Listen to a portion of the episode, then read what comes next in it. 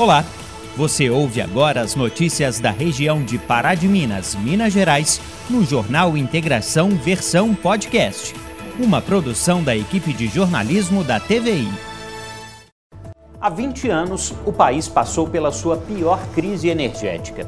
A palavra racionamento entrou no nosso dicionário e a palavra de ordem foi economizar. Nesse momento, o brasileiro vê esse termo voltar a ser uma preocupação a previsão do Operador Nacional do Sistema Elétrico é de que, até novembro, os reservatórios das hidrelétricas cheguem a 10% de sua capacidade. A solução para isso pode estar na natureza. E este é um dos destaques do Jornal Integração desta quarta-feira, que traz também. Manifestação de 7 de setembro movimentou Pará de Minas neste feriado. Centenas de pessoas saíram às ruas em carreata. Novo cemitério de Pará de Minas. Prefeitura garante que sepultamentos no novo espaço começam já no próximo mês, mesmo sem construção de velório. IBGE divulga nova estimativa da população brasileira. Número de moradores de Pará de Minas cresceu de 2020 para cá. Carro bate em poste no bairro Jardim América. polícia disse que motorista admitiu ter feito uso de bebida alcoólica. Aplicativo de delivery de comida arrecada meia tonelada de alimentos para a Associação Filantrópica de Pará de Minas. E ainda, Pará de Minas terá Escola Municipal de Dança. Inscrições já estão abertas. Hoje é quarta-feira, 8 de setembro de 2021. O Jornal Integração começa agora.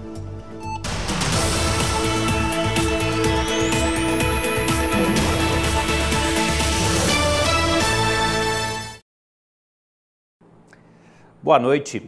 Seguem as obras de construção do novo cemitério de Pará de Minas. De acordo com a Prefeitura, os sepultamentos começam a ser realizados no local a partir de outubro. Neste primeiro momento, 100 jazigos serão instalados no novo espaço. É nesse espaço amplo, no bairro Nossa Senhora de Fátima, que será o cemitério Parque de Pará de Minas. O local fica na rua João Pinheiro, que já até foi pavimentada. O projeto está pronto e a expectativa é que a obra comece em outubro. Nesse momento a gente já abriu licitação, onde quatro empre empresas foram classificadas. Agora a gente está aguardando o prazo de recursos para abrir os envelopes e ver qual empresa que foi a ganhadora para a gente dar a ordem de serviço e está iniciando a obra do novo cemitério. Já foram adquiridos 100 jazigos neste primeiro momento. Como o cemitério Santo Antônio está com superlotação, os sepultamentos já serão realizados no novo espaço em outubro, mas os velórios ainda serão no antigo prédio. A gente vai ter um período aí de aproximadamente um ano, onde a gente vai estar usando a estrutura do velório do Santo Antônio e fazendo sepultamentos aqui no novo cemitério. Então isso é o nosso planejamento né, para a gente atender a população né, a princípio dessa forma e ao fim do ano que vem, inaugurando o novo velório, toda a população vai poder estar utilizando, né, quando for necessário, utilizando o velório já inaugurado, o novo velório.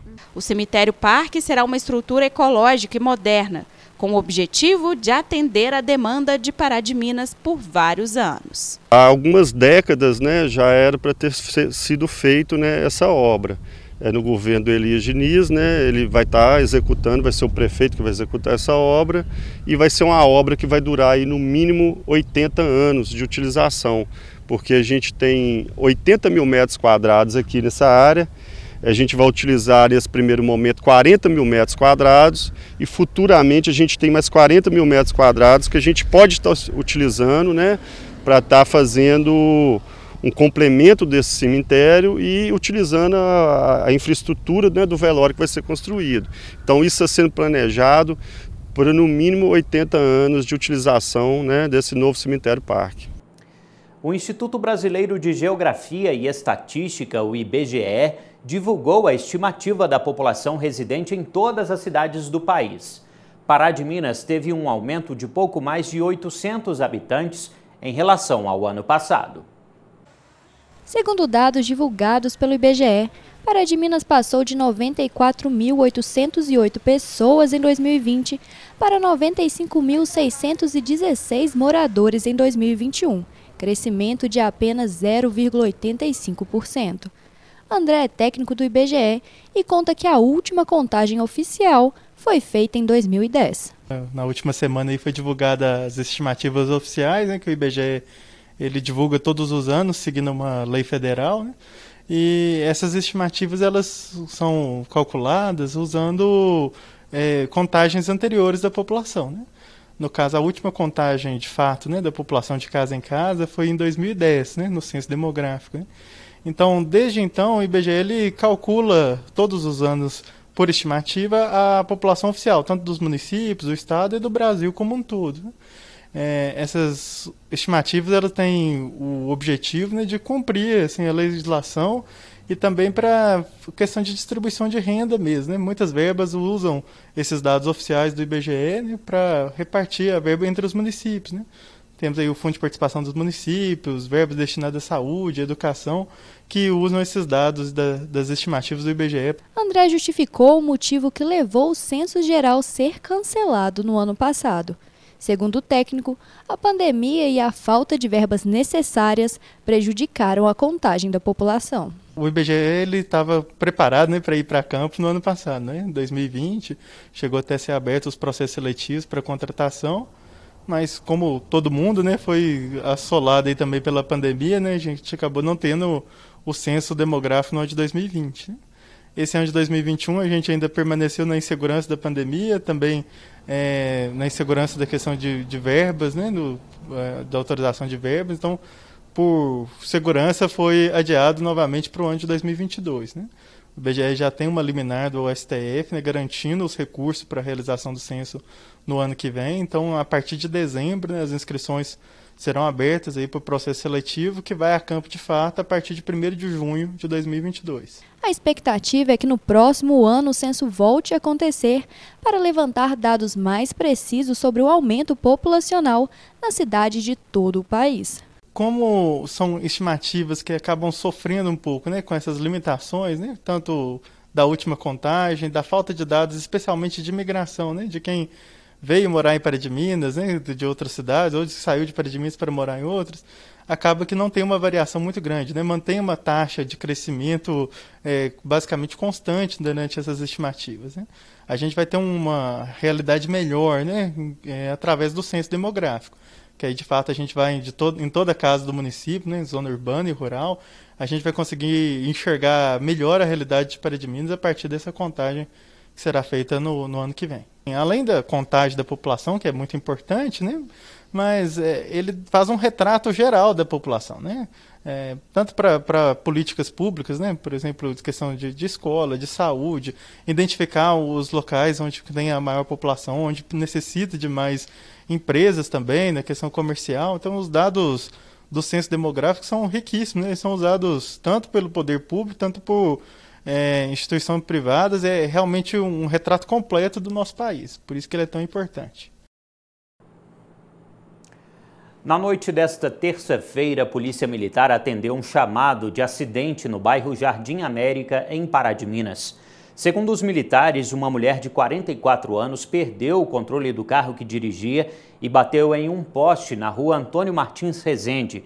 A motorista afirmou que seguia sentido Cristo Redentor quando um veículo cruzou a pista em alta velocidade. Ao desviar do carro, ela perdeu o controle da direção. Na colisão, o poste acabou partindo ao meio, caindo sobre o veículo. A mulher admitiu que havia bebido, mas não aceitou passar pelo teste de bafômetro. Após aplicadas as multas, a condutora foi encaminhada à UPA 24 horas, já que apresentava uma pequena lesão no braço. Em Pará de Minas, como em várias partes do Brasil, o dia 7 de setembro foi de protestos e manifestações. Por aqui, o ato foi organizado pelo Sindicato Rural. Depois da concentração no estacionamento do Colégio Fernando Otávio, uma carreata percorreu as principais ruas e avenidas. E é sobre isso que vamos falar no nosso próximo bloco e trazemos ainda os números da pandemia. O Jornal Integração volta em instantes. Em Pará de Minas, como em várias partes do Brasil, o dia 7 de setembro foi de protestos e manifestações. Por aqui, o ato foi organizado pelo Sindicato Rural. Depois da concentração no estacionamento do Colégio Fernando Otávio, uma carreata percorreu as principais ruas e avenidas. O verde e amarelo da bandeira do Brasil predominou entre as centenas de pessoas que participaram do evento. Veículos decorados e no rosto as cores significavam o desejo de cada coração no dia da independência do Brasil. Pessoas de todas as idades, motociclistas e motoristas, aguardavam o início da manifestação, que foi realizada por meio de uma carreata pelas ruas de Pará de Minas. O ato foi organizado pelo Sindicato Rural. O objetivo é a força e a necessidade do Brasil. Nós precisamos ter um país libertado e sem corrupto, sem corrupção. Só isso chega.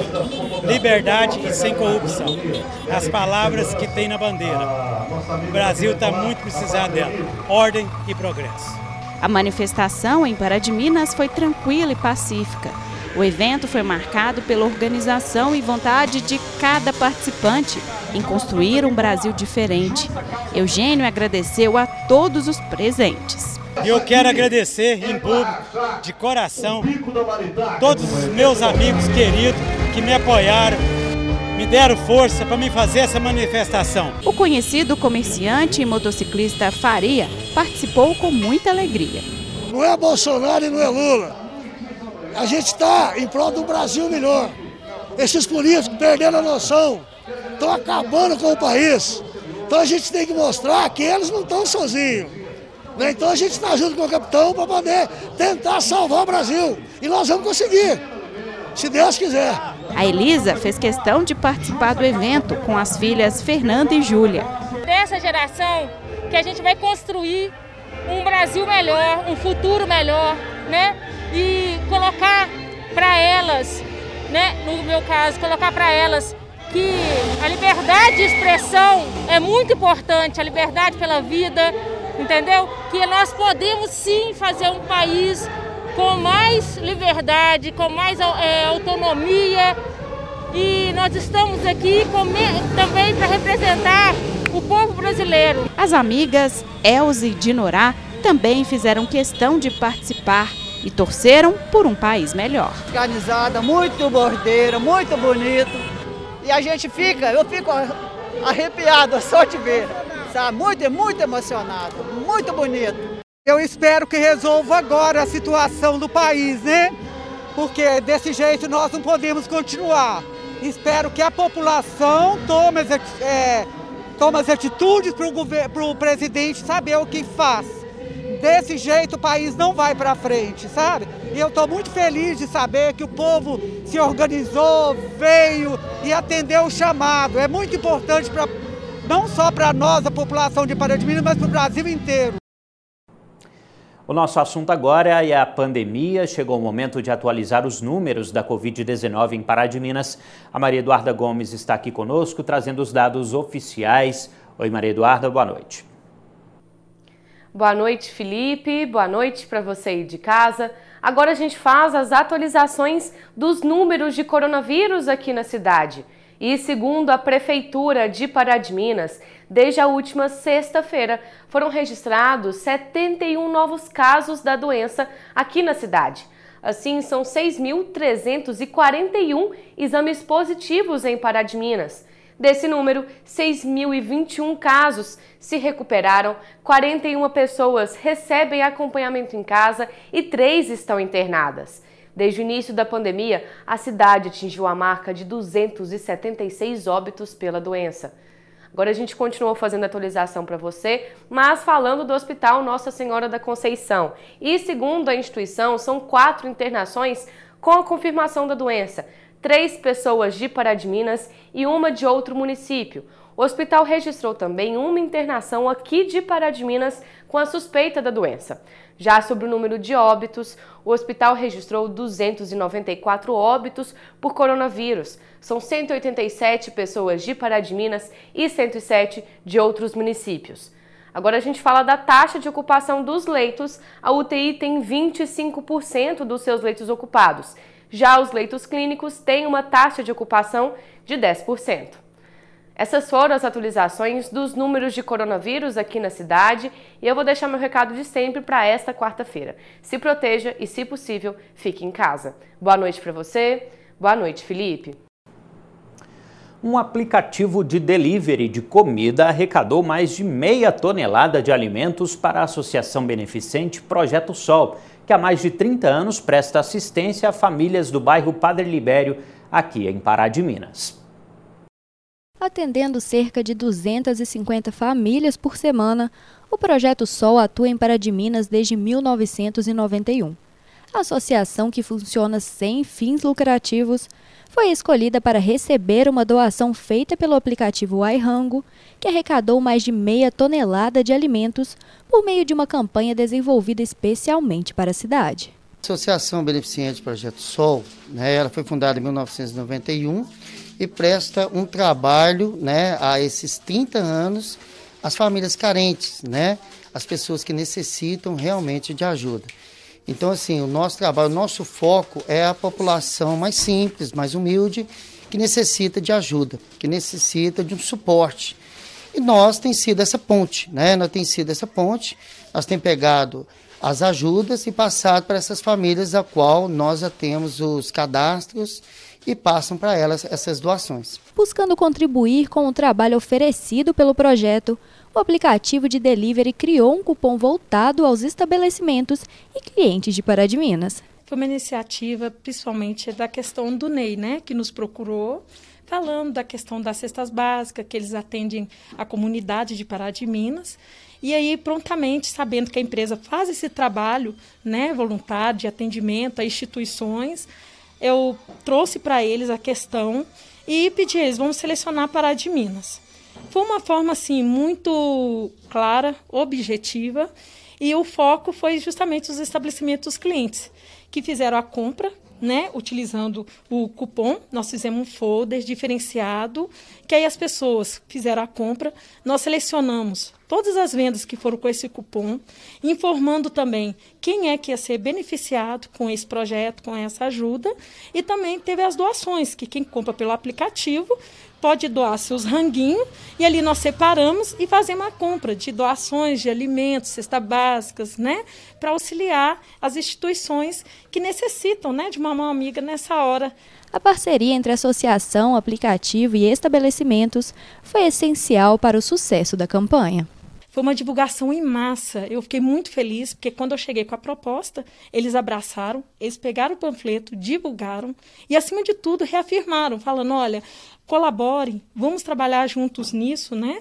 Então, cada vez mais que as pessoas comprem pelo aplicativo, doam o seu ranguinho, ou então utilizam um cupom diferenciado, o iRango faz toda essa reserva para estar tá abraçando causas como essa. E quando a gente recebe, né, como nós estamos recebendo hoje da iRango, essa doação, essa parceria bacana que eles fizeram, né, e nos doaram esses alimentos, hoje nós vamos é, poder levar esses alimentos a essas famílias que nós temos também cadastrado, que é uma necessidade também que eles nos pedem.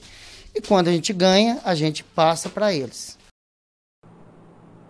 Agora vamos falar de cultura, de alegria. Neste mês, Pará de Minas reinaugura o Centro Literário Pedro Nestor. No espaço cultural funcionará a Academia Municipal de Dança Juliana Grassi.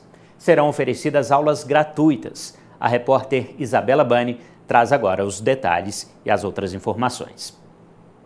É isso mesmo, Felipe. Olha só, as aulas vão dar início no dia 22 de setembro, mas as inscrições já estão abertas e quem vai dar detalhes para a gente, né, é a coordenadora da Escola Municipal, né, da Academia Municipal de Dança, Juliana Graça, a Sandy Cristina. Bom, Sandy, primeiro conta para a gente, né, quais são aí os estilos de dança que a população vai poder fazer as inscrições? Inicialmente serão ofertadas o balé e as danças urbanas, né?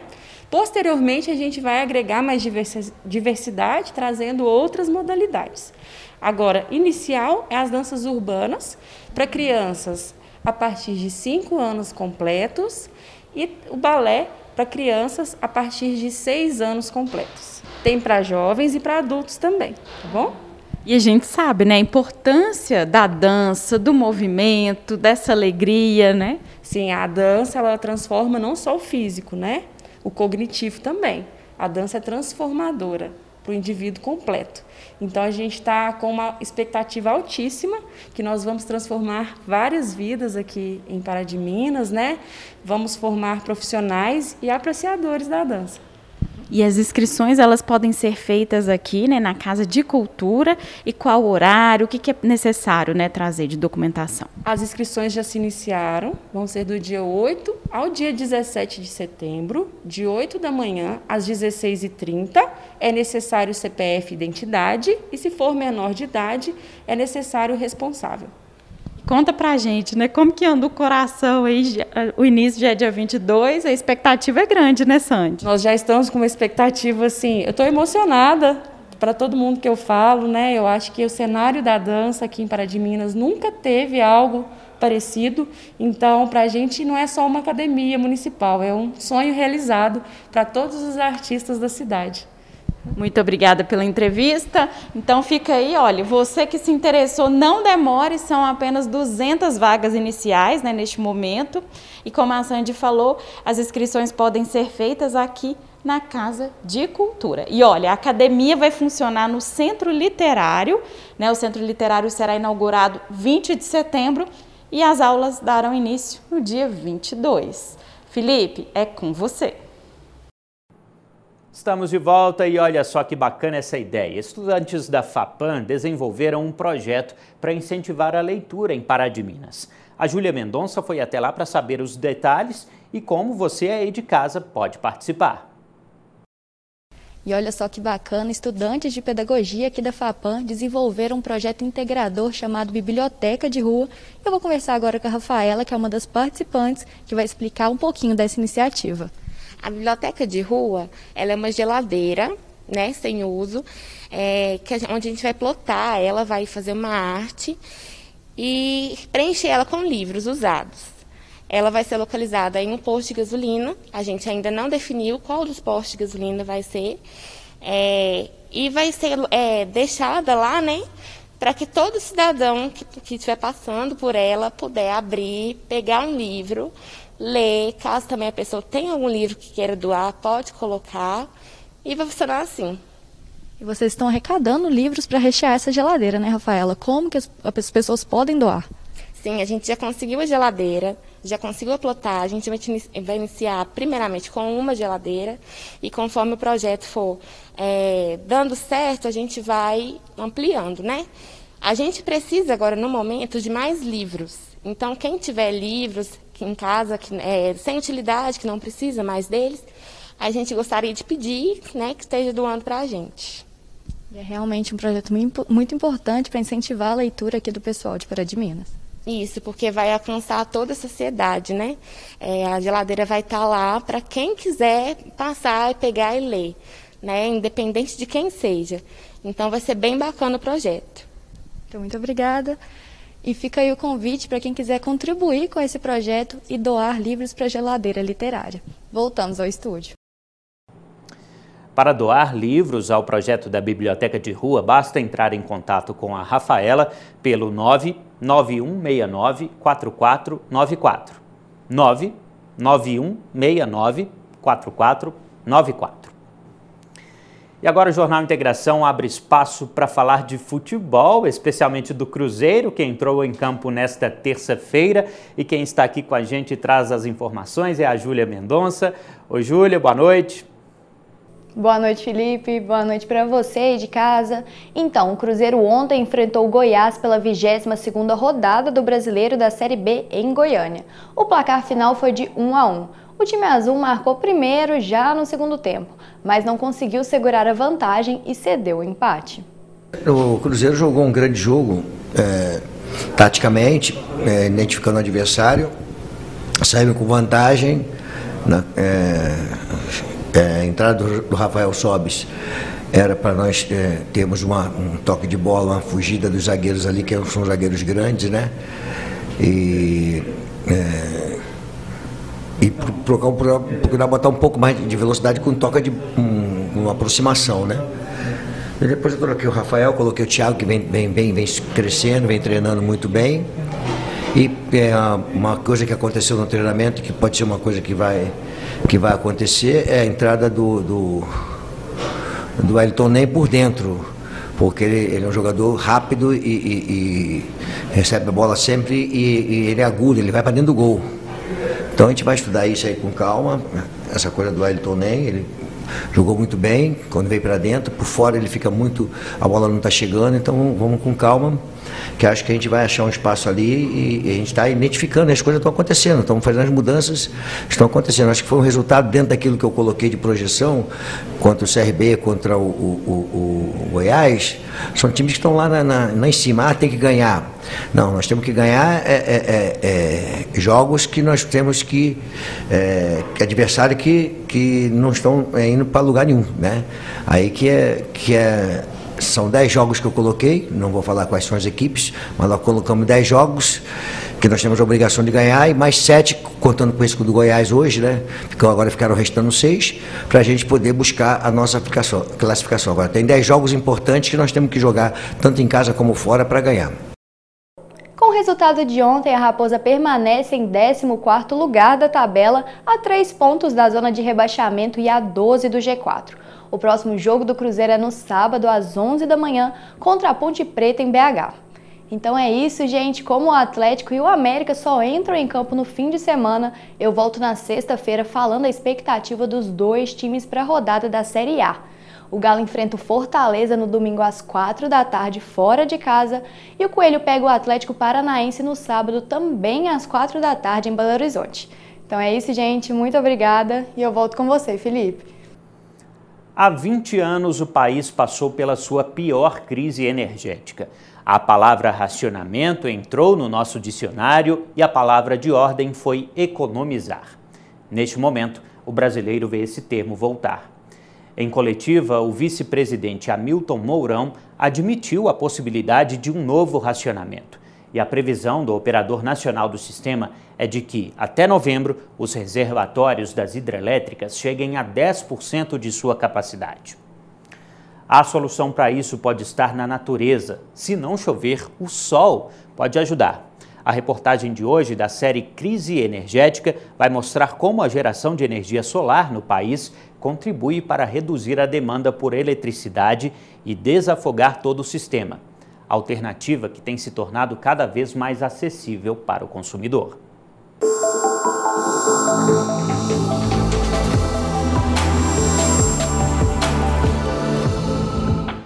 Se em 2001, época do racionamento, o Brasil tinha quase 90% da matriz elétrica concentrada na força dos rios, hoje o cenário está mais diversificado. Ainda assim, mais de 60% da energia que chega nas tomadas vem de hidrelétricas. Ainda precisamos da ajuda dos céus, mas só chuva não basta. Por mais que a gente não tenha tido racionamento ao longo desses 20 anos, né, a gente teve outros impactos, principalmente econômicos. Então, em cima disso aqui, a gente realmente precisa rever o planejamento. Né? A gente precisa diversificar mais ainda essa matriz e a gente precisa reforçar o sistema de transmissão para poder escoar mais energia de fontes renováveis e conseguir diminuir esse problema e diminuir que as térmicas sejam acionadas, que é a opção mais cara de todas. Com o susto do início do século, o país começou a pensar em alternativas. A partir da década passada, empresas começaram a enxergar oportunidades limpas na natureza. Repare ao redor desta área. Não tem nenhuma chaminé soltando fumaça, nem uma grande área alagada. Nessas placas de silício, uma mágica acontece. A luz solar agita os elétrons que formam uma corrente elétrica. Ligue várias placas uma na outra e temos eletricidade suficiente para alimentar casas, comércios e indústrias. Em Monte Carmelo, a quase 500 quilômetros de Belo Horizonte, existem duas estruturas como essa, chamada de Fazenda Solar. A colheita nesse espaço é de 3 megawatts de energia. Geralmente, a cada hectare é possível conseguir 1 megawatt, o suficiente para alimentar 1.500 casas. São dezenas de fazendas operadas por várias empresas em Minas Gerais, estado privilegiado em sol e em incentivos fiscais. Minas Gerais tem um processo para desenvolvimento das fazendas do ponto de vista de licenciamento ambiental, de construção, que foram simplificados através de políticas públicas. E também possui incentivos do governo para que você consiga trazer esses equipamentos de forma mais competitiva para o Estado. fazendo que tanto os consumidores quanto os empreendedores consigam ter um ambiente para aproveitar todo o recurso solar que Minas Gerais disponibiliza para todos os seus moradores e os mineiros. No eletrocentro, toda a energia gerada é convertida para ser injetada na rede elétrica. As chaves e o transformador conseguem mudar a tensão de 800 volts de corrente contínua para 13.800 volts de corrente alternada. É isso que viaja pelos cabos dos postes. Em várias civilizações antigas, o Sol era o verdadeiro Deus, o Senhor de todas as coisas. Poderoso, com certeza, ele é. Não há nada mais potente que o Sol entre os astros mais próximos de nós. Só que ainda há algumas dificuldades técnicas para aproveitar toda essa energia. À noite, obviamente, essa fazenda solar não produz nada. E também as nuvens atrapalham um pouco. Em um dia encoberto como hoje, aqui em Monte Carmelo, as placas não conseguem fornecer toda a energia que elas são capazes de gerar. Placa suja também não é bom. A limpeza precisa ser feita constantemente. O que vale aqui não é calor, e sim a luminosidade, sempre medida pelos aparelhos de meteorologia. Para compensar as perdas, as placas capturam a luz em cima e também embaixo delas, com os raios refletidos do chão. Dentro da matriz elétrica do país, a energia vinda do Sol ainda é tímida, corresponde a 1%. Mas a cada ano, mais placas fotovoltaicas têm sido instaladas, desempenhando papel importante na economia de energia e aliviando todo o sistema. O ONS, quando ele olha o Brasil como um todo e as grandes hidrelétricas, os grandes projetos termoelétricos, ele também olha o consumo. E a gente, como gerador distribuído de pequeno porte, individualmente, acaba entrando no lado mais do consumo. A gente está abaixando o consumo do Brasil, abaixando a demanda. Por isso que a gente acaba ajudando no planejamento e na redução do uso de termoelétricas. E tem gente apostando nas fazendas, mesmo estando a centenas de quilômetros dela. Nesse condomínio residencial na região centro-sul de Belo Horizonte, os principais vilões da conta de energia são os elevadores.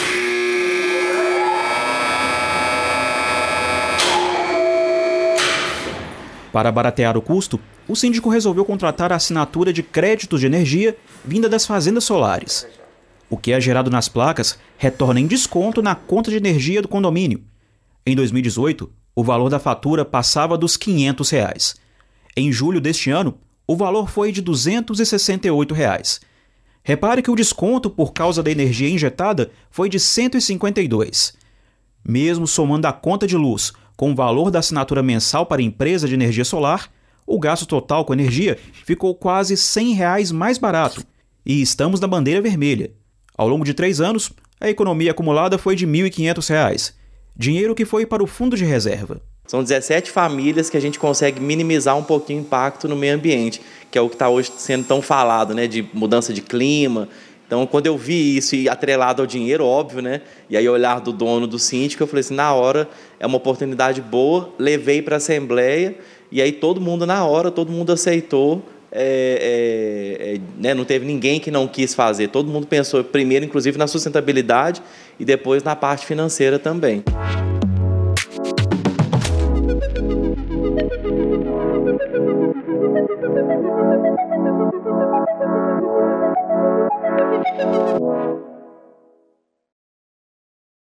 Ô, gente, esse foi o Jornal Integração desta quarta-feira. Outras notícias você confere amanhã ao meio-dia e meia no Informativo TVI ou a qualquer momento nas nossas redes sociais.